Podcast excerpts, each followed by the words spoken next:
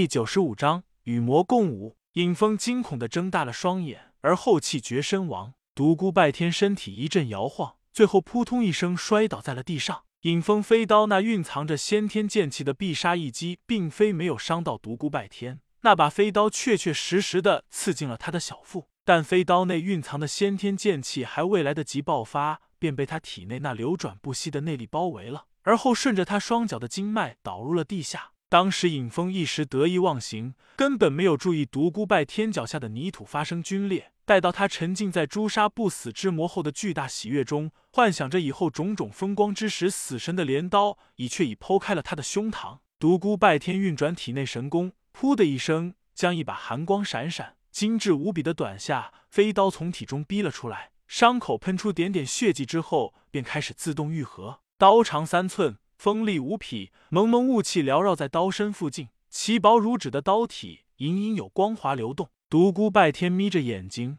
在手中不断的把玩着这把锋锐的神兵，简直就是一件艺术品。这个老王八还真的有些好东西。嗯，这将是我的一件秘密武器。独孤拜天找了一个僻静的地方开始打坐，毕竟一场苦战下来，他也受了一定的内伤，外加小腹的创伤，使得他不敢有丝毫大意。如今全天下人都在猪脚他，他必须时时刻刻都保持在最佳状态。他在一棵大树下静静的调息，周身紫气缭绕，他的面色时而狰狞，时而和缓，阴晴不定。过了好久，他长身而起：“不灭金身啊，不灭金身！”正在这时，他突然感觉有人在偷窥自己，强大无比的地级神识立刻铺天盖地般汹涌而出，朝四面八方延展开去。而偷窥之人显然感应到了独孤拜天神识的强大，一股浩瀚无比的强大神识立刻针锋相对般汹涌而出，两股神识在空中相遇，轰！强大无比的精神力场将四周的树木轰击的粉碎，碎屑纷纷扬扬，随风飘舞。很显然，这是一个地境高手。两人的神识在空中不断的撞击着，无形的力场逐渐向外辐射，波及的面积越来越大，高大的树木不断的轰然倒地，化为粉碎。这是一场恐怖的暗战，独孤拜天根本就没有看到对方的身影，但这场无形的争锋却比真刀实枪还要凶险。一旦败下阵来，就有可能万劫不复，从此痴呆一生。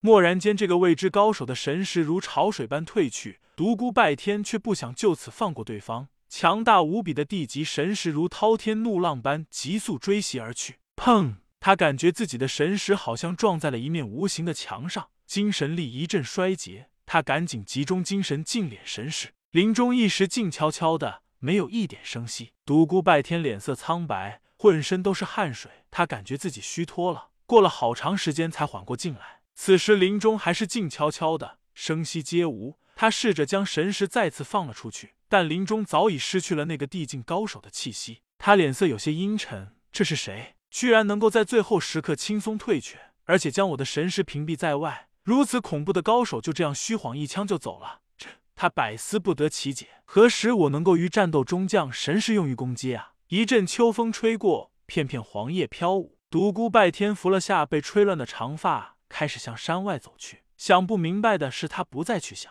至于山中的那批高手，就让他们在那里惶惶不可终日吧，让他们也感受一下时刻面对死亡威胁时的恐惧吧。想到这里，他不由泛起一丝冷笑：“我的朋友们，我回来了。”再有半天的时间，他就可以走出这片群山了。然而，远远的他看到了一个身材高挑的人影，那条人影静静在站在那里，一身宽大的黑袍将身躯遮得严严实实，而且整个头颅都用黑布蒙着，只有眼睛的部位留着两个孔洞，露出一双如寒星般明亮的眼睛。凭直觉，独孤拜天知道这是一个高手，但绝非林中的那个地境高手。在距黑袍人三丈距离的时候，他停了下来：“你是何人？”为何挡我去路？我是你的朋友，我想和你谈谈。黑袍人的声音不带任何感情，分不出是老是少是男是女。朋友，当今天下我还有朋友？哈哈！黑袍人倒：“真的，你我属于同路人，我们真的是朋友。我如何相信你呢？我是魔教弟子，和你一样，同样为正道所不容。你我有着共同的敌人。哼！魔教？传说中魔教和正道武林不是曾经共同对付过那个传说中的不死之魔吗？那是遥远的过去，那是历史的错误。在那遥远的年代里，正道与魔教确实互相合作，于天下间追剿不死之魔。但在不死之魔灭亡之后，正道便开始大肆诛杀魔教弟子，使魔教元气大伤，以致自那时开始便一直处在正道的下风。与正道合作，无疑是与虎谋皮，这是魔教最大的错误。这些都是先人的过错，也是魔教最为沉痛的教训。如今天下间所有人都在诛剿独孤兄，只有我们魔教没有派一兵一卒。正道的知名高手曾经号召过天下群雄，说现在没有正邪之分，天下群雄是一家，所有人都应该联合起来。共同对付不死之魔，但我们魔教根本没有一人参与其中。我们是唯一一股站在独孤兄这一边的势力。独孤兄现在还不相信我们的诚意吗？独孤拜天冷笑道：“没有永远的朋友，只有永远的利益。在遥远的过去，因为共同的利益，你们与正道合作，一起诛杀不死之魔。如今又是因为某种不为人知的利益，与我这个不是魔却被人叫做魔的人合作，来对付那些所谓的正道，真是让人慨叹人心二字啊！”黑袍人道：“独孤兄，你可能误会了，我们真的怀着无比的诚意而来，绝没有什么不可告人的秘密。你也看到了，正道势力越来越大，变得越来越骄傲自大，狂横无理，早已失去了正气。如果再继续放任他们做大，与整个武林来说，是一种内在的腐朽堕落。武林将变得乌烟瘴气，将不再会有什么正义可言。嘿嘿，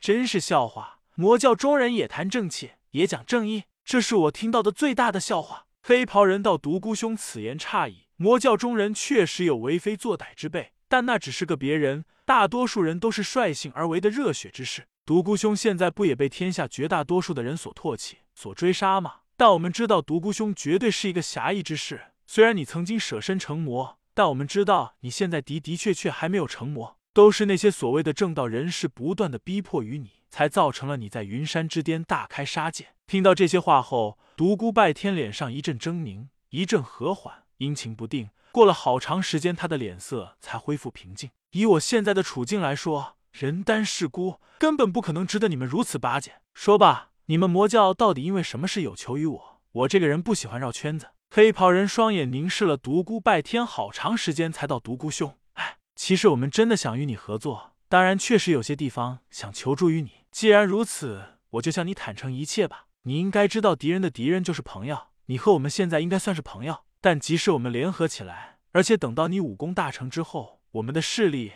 还略显孤单。你也许不相信正道背后的实力有那么的庞大，不过我可以明确的告诉你，你现在看到的只是冰山的一角，处在暗中的那股庞大势力是你无法想象的。独孤拜天冷冷的道：“说吧，你们到底需要我做什么？我想请独孤兄随我到魔教总坛走一趟。”帮我们将几个绝世高手解救出来。什么绝世高手？在过去悠久的岁月中被封印的绝世高手？什么？独孤拜天脸色变了变。黑袍人一看，脸色不禁有些着急。道：“只要独孤兄将这几个高手解救出来，我们就多了一股强大的力量，在对抗正道的过程中，我们就多了一成的胜算。当然，这里肯定会有独孤兄莫大的好处。当约你在云山之巅大开杀戒时，我恰逢在场。我发现，在最后时刻，你已泯情入魔。”但如今看来，你如果我没猜错的话，你现在强行压制了魔性，采用秘法成就了不灭金身。但是这样，独孤拜天蓦然变色，整个人在瞬间爆发出了强大无比的气势。你知道的太多了，有时掌握到别人的秘密不一定是件好事。